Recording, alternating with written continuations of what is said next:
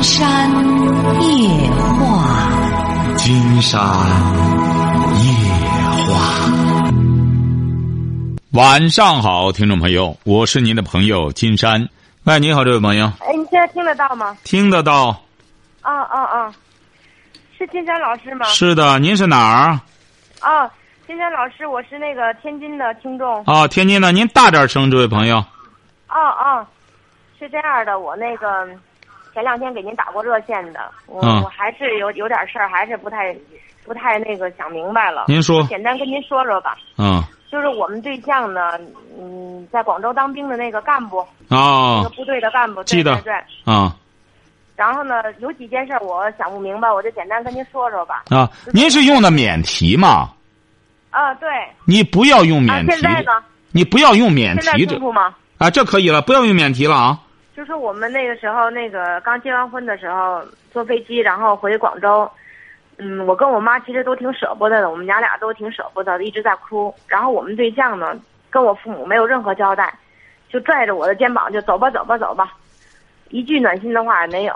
反正当时我们就哭得挺伤心的。不是后面，您为什么要哭呢？您为什么您和您妈妈为什么要哭？哎呀，可能一走结婚没在在家里才没待几天，然后就走了嘛，要去广州了，我们就挺舍不得的。我们对象也没有说过说我您放心吧，我照顾好他或者怎么样，一句话都没有，就拽着我就走吧走吧。反正就这个事儿也是弄得也挺什么的。后面呢，就是他从连长升到营长，然后我父母呢就请了他们家里人吃饭，因为他从小就没有爸爸。就等于是他妈把他带大的，然后我父母呢就请他们家里人吃饭，然后后面呢我们对象知道了就特别生气，然后他就跟我说，他说我们家里的事儿跟你们家有什么关系？嗯，用用得着你爸妈去请我们我们家人吃饭吗？然后跟着后面呢，大概再过两年，我妈有一年去广州过年，然后广州呢刚好是有我们对象的一个表姐在那边，我们说好了一起吃年饭。嗯，临去吃年饭的时候呢，然后我们对象就跟我说，我当着我们家人的面儿，我不敬你妈酒。后来就是我怀孕了，然后我们对象一直在外面训练，我呢就也请了假，跟单位请假，然后在家里保胎。我就跟我们对象说，我想让我妈过来陪我，因为家里也没有人。然后我们对象就说什么都不让，然后他就跟我说，他说还不知道是你妈照顾你，还是你照顾你妈呢。后面我就偷偷的给我妈订了机票，我们娘俩就跟做贼一样相互瞒着，等到最后实在是纸包不住火了，他训练该回来了，他知道这回事儿，他就跟我说：“你提前给我订机票吧，我回去我我没地方住。”那意思连连跟我妈连面都不见。等我后面怀孕七个月，然后坐飞机又回家，等于又回天津的时候，他呢就给他叔叔买了两瓶酒，大概花了两千块钱。然后我跟他说：“我说你既然给你叔叔买酒了，你也该给我爸买酒，应该给你岳父买酒。”他说：“家里人就不用了吧，飞机上带来带去的。”后来我一想也是，也就没买。我们下了火车，第一件事呢，就先到他哥哥家，他要求的，一下飞机就要先去他哥哥那。然后临走的时候又把这两瓶酒又带到我们家来，晚上我就跟他说：“这酒你别带了，你去你叔叔家串门，你就直接拎走，你别带别带到我们家去，因为你也没给我爸买酒。”他说没事儿没事儿没事儿。后来他给我的解释就是，他怕他哥看见不好意思，也没有给我爸准备。后面也是闹得挺不愉快的。我坐月子期间呢，就在我妈这坐的月子，等于我们对象什么都不管，包括孩子啊，包括我的呀，包括家务活，从来就没有管过。我爸爸五十多岁了，一个男人在那拖地，我们对象脚一抬，连让都不让。跟着那不是啊是不是，嗯。这位这位朋友啊，您这首先呢，您说的这些事儿呢，金山觉得啊，嗯。真是您上次定位很对，都是家长里短的事儿，对对。都不是什么原则性的事儿。金山觉得，在你们你呀、你这个对象多大了？我们对象今年三十七岁了，啊？你呀、你呀、记住了你记住了哈，你呢、嗯找这么一个人吧，你得了解他。你这个对象啊，你看他一直呢是跟着他妈妈长大。这个小伙子呢，金山觉得啊也挺要强。嗯，他呢，一方面要强，一方面也很脆弱，晓得吧？嗯嗯，就是当你以这么一种完美的家庭，哎呀，你看又是你爸爸关心你，又是你妈妈关心你，别忘了对这么一个缺乏关心的这么一个嗯。男人来说的话，嗯。嗯，他心里啊是很复杂的，嗯。晓得吧？他并不是一个社会的老油条，那干什么之后喜怒不形于色，伪装一下。那么金山觉得你现在有一个最大的问题啊，你没解决。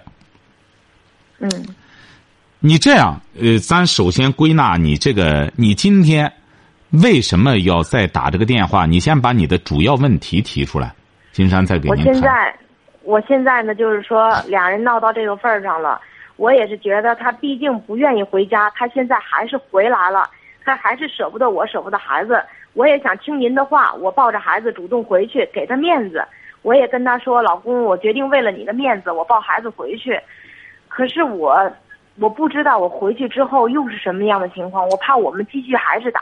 很好他跟我父母这个仇还是接着。啊，很好。金山觉得，既然这样的话，你还是可以理喻的。你得稍等一下，金山去掉几条广告，好不好？好，呃稍等一下哈，这个电话还要啊。喂，这位朋友哎，金山老师，我听着呢。啊，金山觉得是这样哈。嗯你现在呢，毕竟和他呢已经结婚，都有孩子了。对，你现在得有一个比较清晰的概念，你自己得有一个定位，你究竟要找一个什么样的丈夫，要给孩子找一个什么样的父亲。嗯金山觉得第一点，为什么说这个孝敬你爸妈？说白了，按道理讲的话，是啊，一个女婿半个儿怎么着怎么着的话，说白了，嗯呃，你也可以就是拿眼撒么撒么，你周边这些人有几个能做到这样的？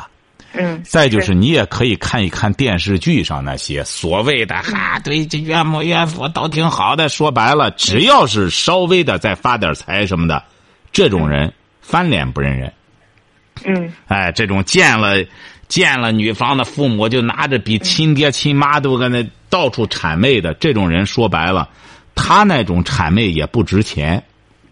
嗯所以说，你衡量一个男人，衡量一个丈夫，你得有个标准。标准呢，自古以来都是郎才女貌，晓得吧？嗯这个郎才怎么给他定位？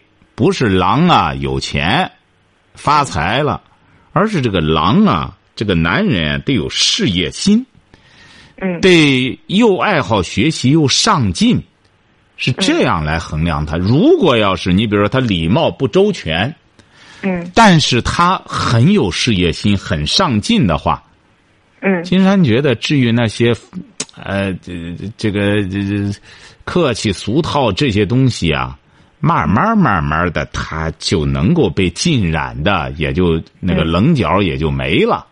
嗯。现在三十来岁还是有棱角啊，觉着要对要强啊。对，有点从部队里比手画脚惯了。他哎，对，他回到家也还是想比手画脚，就老是。嗯、不是，他不是惯，他不是惯了，他是希望有这种尊严，晓得吧？嗯尤其是嗯你说你们家请他妈妈吃饭，嗯他反感就在这儿，因为他觉得他不在跟前儿，他觉得他妈很有可能会让他丢份儿。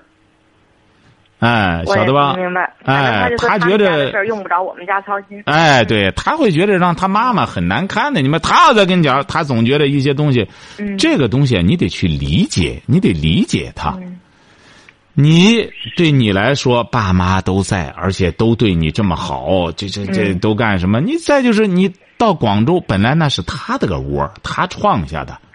嗯你说你妈妈去了之后，他怎么觉着都别扭，晓得吗？嗯哎，你比如说，他觉得他对他妈很多东西还没能行孝，你对这么一个男人来说，他觉得在对你妈妈，他有很多说白了，有很多这个内心的一些东西啊，嗯别人很难理解。金山觉得你还是要细腻一点儿嗯，哎是我我感情会更细腻一点，是。哎，所以说，嗯你你去呢，也不要有很多假设。哎呦，我去了之后，他再怎么着怎么着。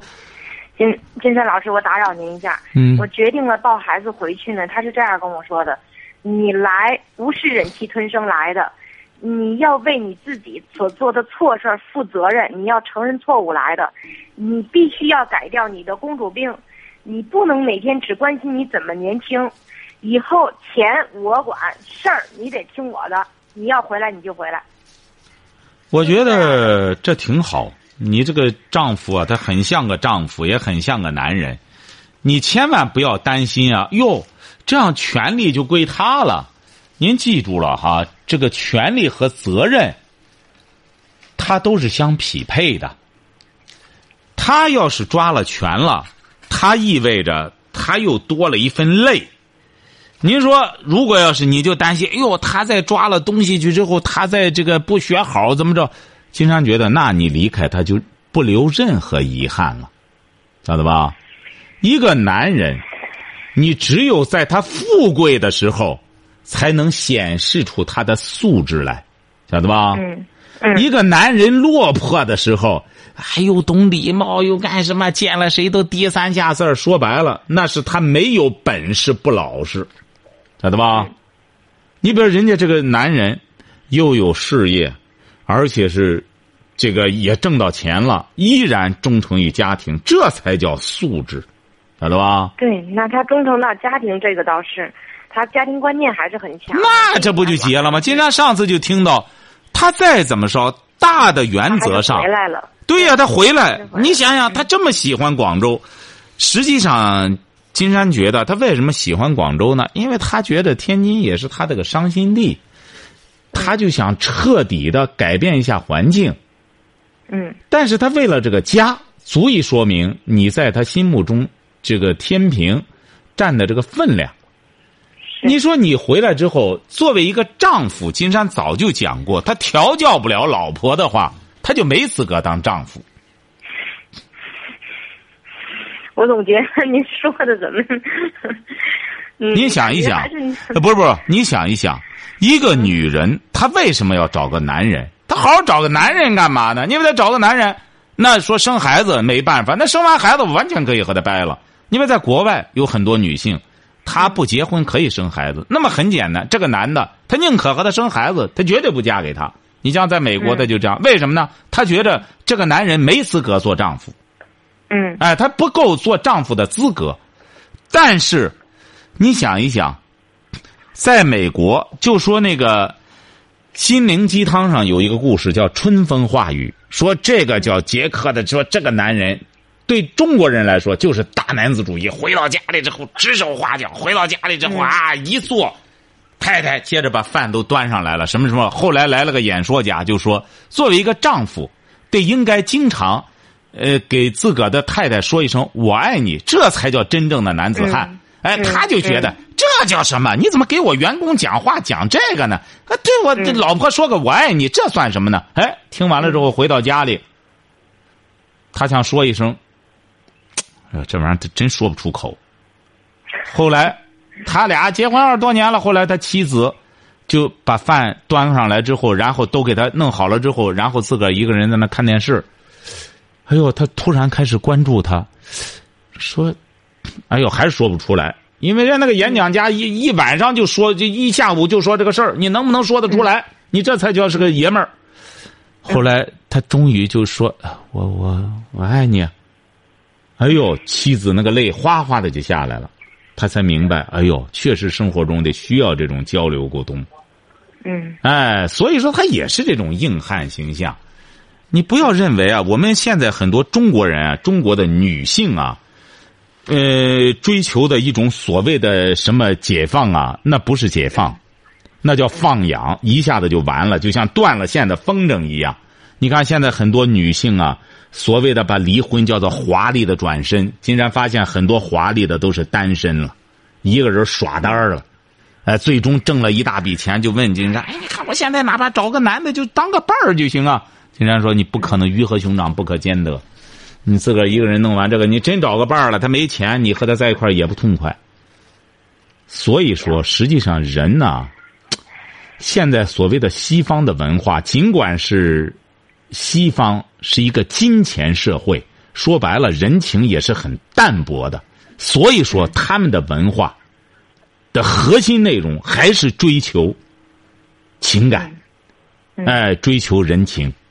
为什么呢？因为他太缺这个，所以说他整个还是需要追求这个。人特别珍惜这个。反正金山觉得，有些东西我们自己我们表现的西方这些东西不对。实际上，西方的很多东西，你真正去接触一下，他们很在乎自己的丈夫和妻子的。他们很在乎婚姻，嗯，哎，根本不像我们有些电影上表现的，呃，有些专家回来之后传递的那种信息，什么西方性解放不在乎婚姻，不对的，哎，嗯，嗯，所以说你呀应该这样。当然，金山不是说你没有衡量标准，你得有衡量标准。就是说，当我对你好的时候，作为一个懂事儿的男人，就是他，你对他一分好。他起码要对你五分好，甚至十分好。为什么呢？这种大男子，所谓的大男子主义的男人，他就是不愿意欠女人的，这才叫个爷们儿，晓得吧？嗯。你得通过这个来观察他是不是这种人。你说他给你一说这个，你先害怕了。好嘛，你家里现在还没有几百万呢。你说他无非就是管钱。那钱就让他管去吧，就这工资，那管看他能不能管的越来越好。他管的越来越好，你不舒坦吗？你不操心了，他不舒坦吗？你好好管孩子多好呢。是，是不是啊？当然，这就有一个前提：你想不想维护好这个家庭？你要觉得他值得我爱，他值得做孩子的父亲，我也要我应我这些年。在我这这一段年轻时期，我应该把什么把精力放到哪里？因为我们很多女性朋友这样，没孩子就一定要生个孩子，生了孩子整天抱怨，哎呀真辛苦，要没孩子我怎么着怎么着？经常说你要怎么着？你能怎么着啊？嗯，啊，我就能和同事去唱个卡拉 OK。竟然觉得，既然你这样，你干嘛要要孩子呢？人家就卡拉 OK 吧。那个说白了，没人管你，没人干什么你？你看，这就叫贪。不是懒，不是贪婪，是贪懒。现在是又贪又懒。嗯。哎。行，您今天跟我说的，我也都明白了。对，你得这个要要学会什么呢？要学会妥协、让步、宽容。那么你这样回去了，他接受的，他谈的这一切，你比如你都接受了。你比如说，这个人啊，就怕怎么着呢？吃软不吃硬，哎，吃硬不吃软。一干什么了？你比如说，西方人，金山讲过，实际上西方人啊，他是很、很、很、很、很注意妥协的，他很知道该让步的时候该怎么让步。你比如，就像这个英国人对中国的香港就这样。你看我们在在谈判的时候，撒切尔那么强硬的个人，他知道。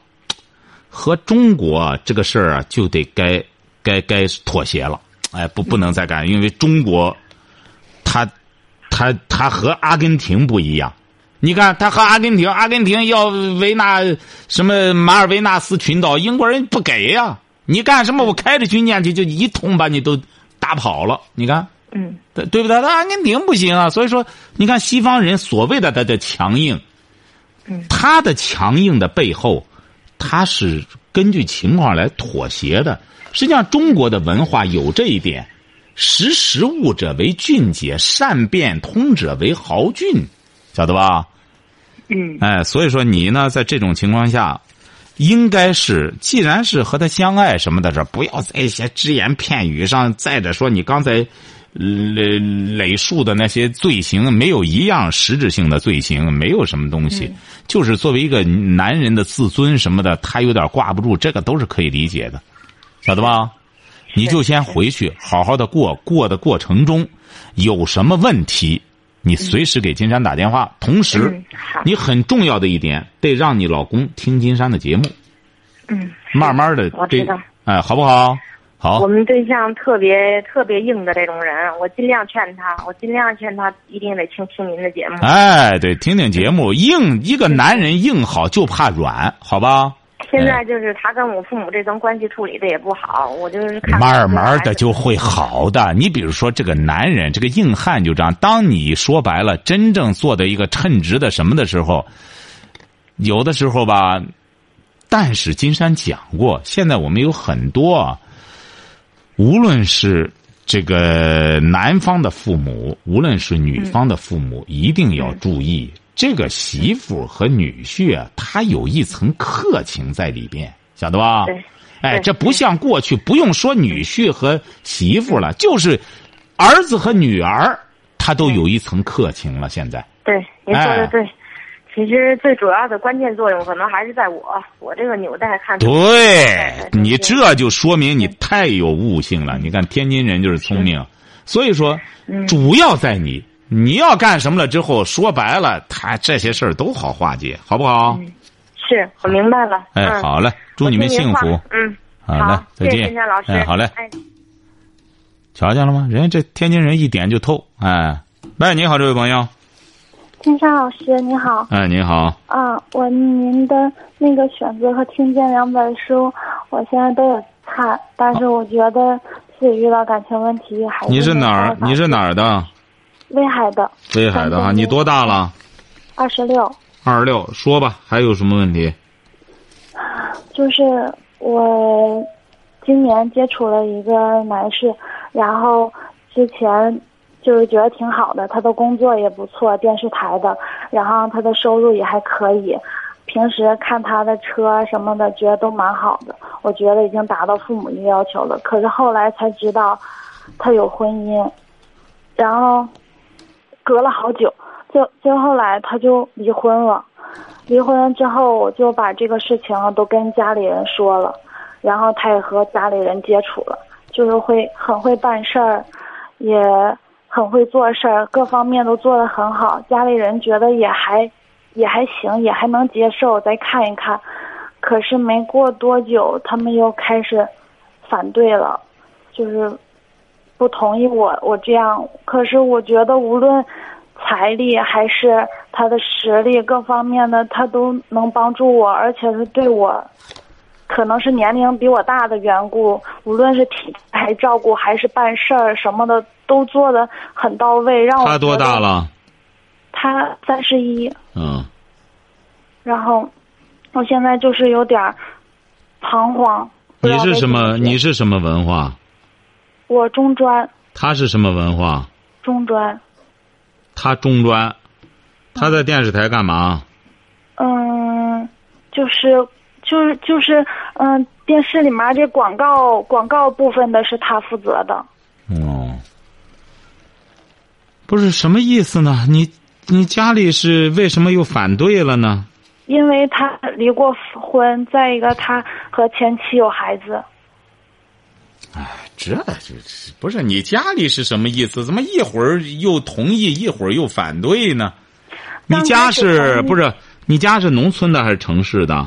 城市的啊。我家人没在我身边，然后前段时间来我这儿了，这不是接触吗？无论他办事儿、说话什么，都让家人很舒服。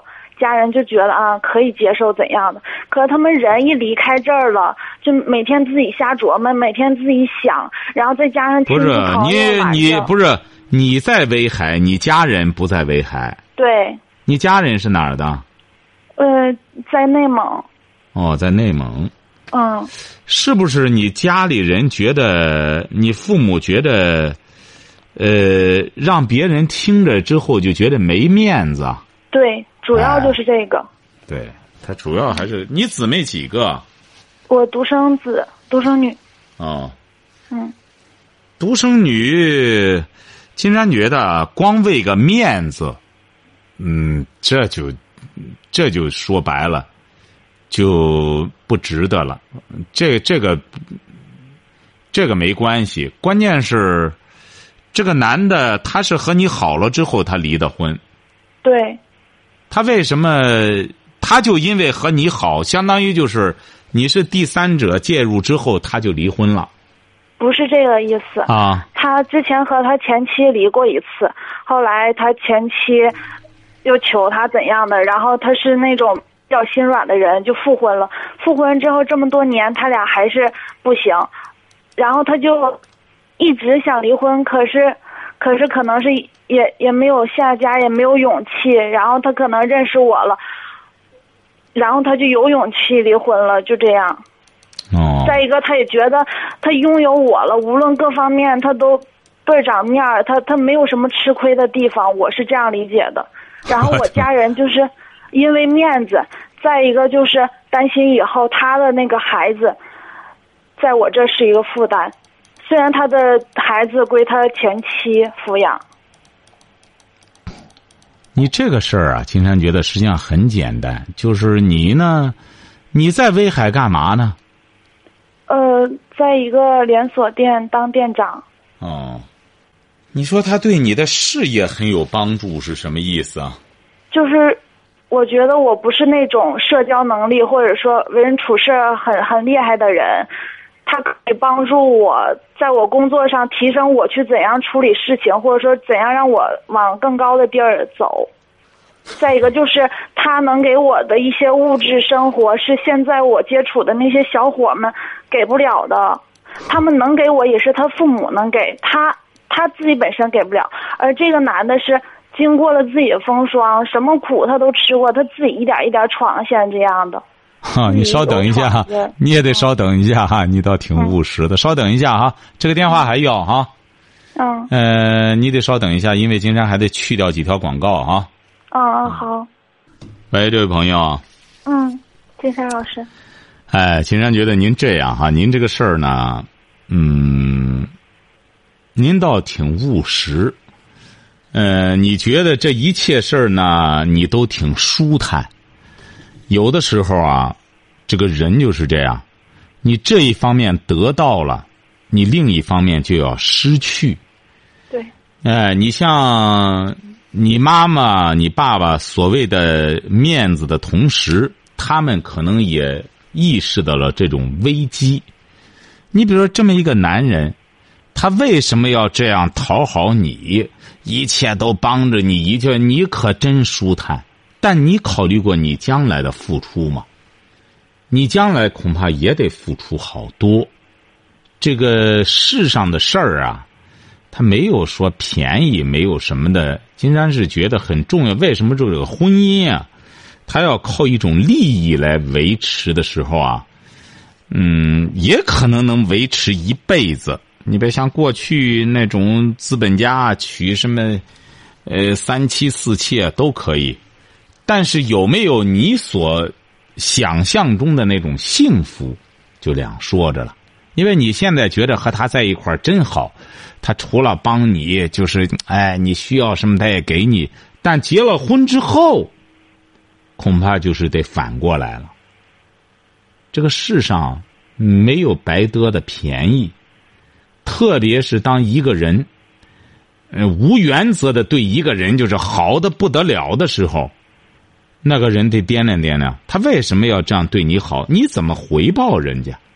所以说，中国文化自古讲的是无功不受禄，晓得吧？嗯嗯。哎，你现在作为一个小姑娘，啊，才二十六岁，你说你一个单身姑娘，您放心，谁逮住你，甭说离婚的。没离婚的逮住你也对你好，但是你别这点物质的这点东西算什么东西？现在说白了，你就一个二十六岁的女孩子想挣挣钱，最终买个车，这最基本的东西有住的地方，又不像过去一干什么就得买房子。现在租房子也有的是啊，哎，这个基本上衣食住行，现在对一个年轻人来说没有太大的压力，关键是。你能不能得到一种幸福？你所想要的幸福？我们有些朋友会说：“啊，金山老师，你说没压力？我现在房贷是啊。上次有位朋友，他房贷三十年的贷款，然后他又租房子，又是钱，然后他俩还又买了车，买车也贷款，当然压力大呀。”金山说：“你买个车干嘛？都买，我也得买。买了之后，经常在那放着。我们到周日的时候出去。金山说：你出去之后有你坐车更便宜，打车更啊。但是就要那面子，弄了之后，你说那压力怎么来的？都是自个儿找来的。你现在也是全方位的掂量掂量。再就是更重要的，金山希望你考察一下这个人，你不要光为一种利益关系所蒙蔽了，你去考察一个人。你二十六岁需要人对你怎么着啊？谁还你也不需要伺候，你自个儿就能照顾自己。你首要的是看一个这个人怎么样。我就觉得他做的太周全了，我他都做的太周全，他不是你的保姆。不是不是我的意思是说，无论什么事情，他都他都脑袋转得特别快，他不会让你去找到漏洞。不是说他对我那只能说明你这个个智商问题，这位这位朋友哈，你的智商如果要是你本身说白了，你就看问题很浅的话，他对你来说简直就全的，你你已经是整个就是全来到了。你要觉得这样满足了就可以，那你就做好思想准备，你也得付出。那大家为什么说都看易易经啊？易经就讲阴阳，有阴就有阳。有得，必然有舍，有舍才有得。那么人家现在小伙子是在舍，那么他得到什么了？他会得什么？他早晚会得的。这些东西啊，你得把握好这个辩证关系，做好思想准备。不要等到将来了，人家要得了，你就觉得原来对我很好，为什么现在这样了？金山觉得到那时候你没没道理可讲。已经属于人家了。哎，所以说你得做好思想准备。你要现在觉得太舒坦了，他对我讲，那指定他不舒坦。一切都围绕你干什么了之后，说白了，他舒坦吗？你可以看一看那清朝的那个。那个这个李莲英，哎呀，对慈禧太后那慈禧太后太舒坦了。李莲英舒坦吗？李莲英不舒坦，提心吊胆的，整天跟着他。那李莲英怎么补偿呢？下边的人都得给他送好处，他把持着慈禧太后，谁想见他，得给他东西，他也得达到平衡。你想一想，你怎么让这个你这个对这个男朋友达到平衡？你现在可以多交流交流这方面的事。可以和他交流，好不好？好，今天晚上金山就和朋友们聊到这儿。